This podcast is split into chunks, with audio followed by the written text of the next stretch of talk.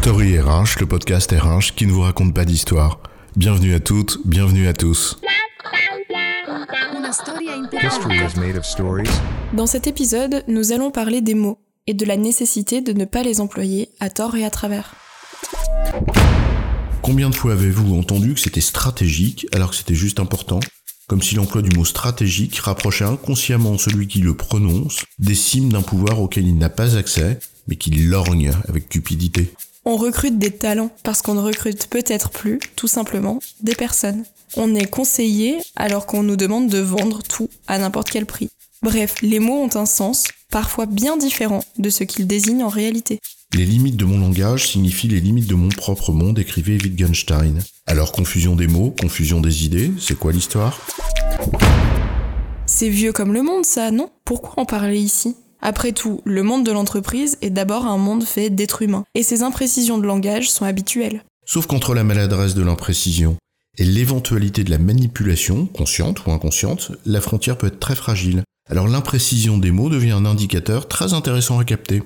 Et comme tout indicateur, peut-être que cette imprécision n'est pas révélatrice ni d'une intention manipulatoire, ni d'une quelconque mauvaise volonté, mais tout simplement d'une erreur de langage sans conséquence. Mais dans certains cas, il peut aussi s'agir d'un témoin d'alerte qui révèle une culture, une manière de voir les choses, ou une intention. Et c'est en cela qu'il faut y prêter attention. Pas tant pour la démasquer d'ailleurs que pour se prémunir des éventuelles dérives que cela peut dissimuler. Au fond, quand tu changes les mots, tu changes beaucoup de choses. Le mot changement, qui a été supplanté par celui de transformation par exemple. Simple évolution de langage sans importance?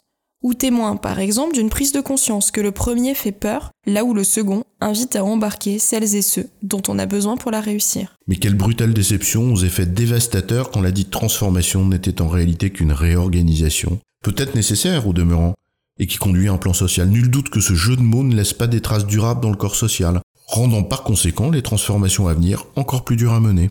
Alors on les rebaptisera métamorphose Sauf que là encore, lorsqu'on appelle un chat un chat, les gens peuvent le comprendre, même s'ils n'aiment pas les chats. Mais lorsqu'on maquille le chat en chien, au premier miaulement, eh bien les gens ont alors acquis la certitude qu'on leur a menti.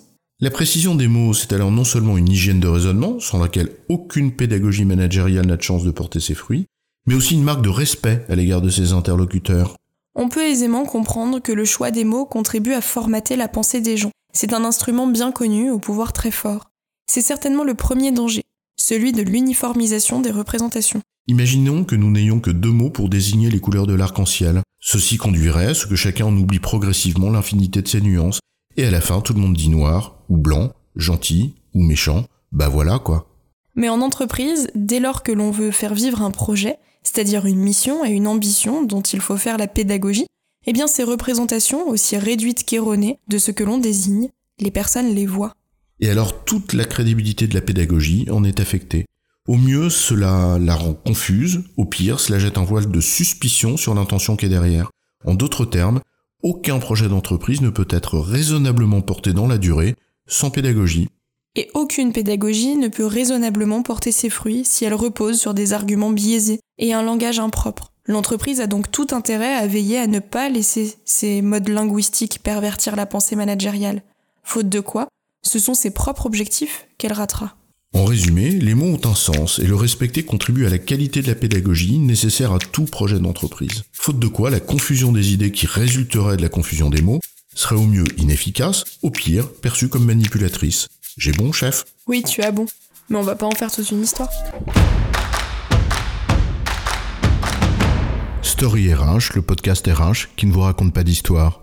Retrouvez tous les épisodes sur storyrh.fr.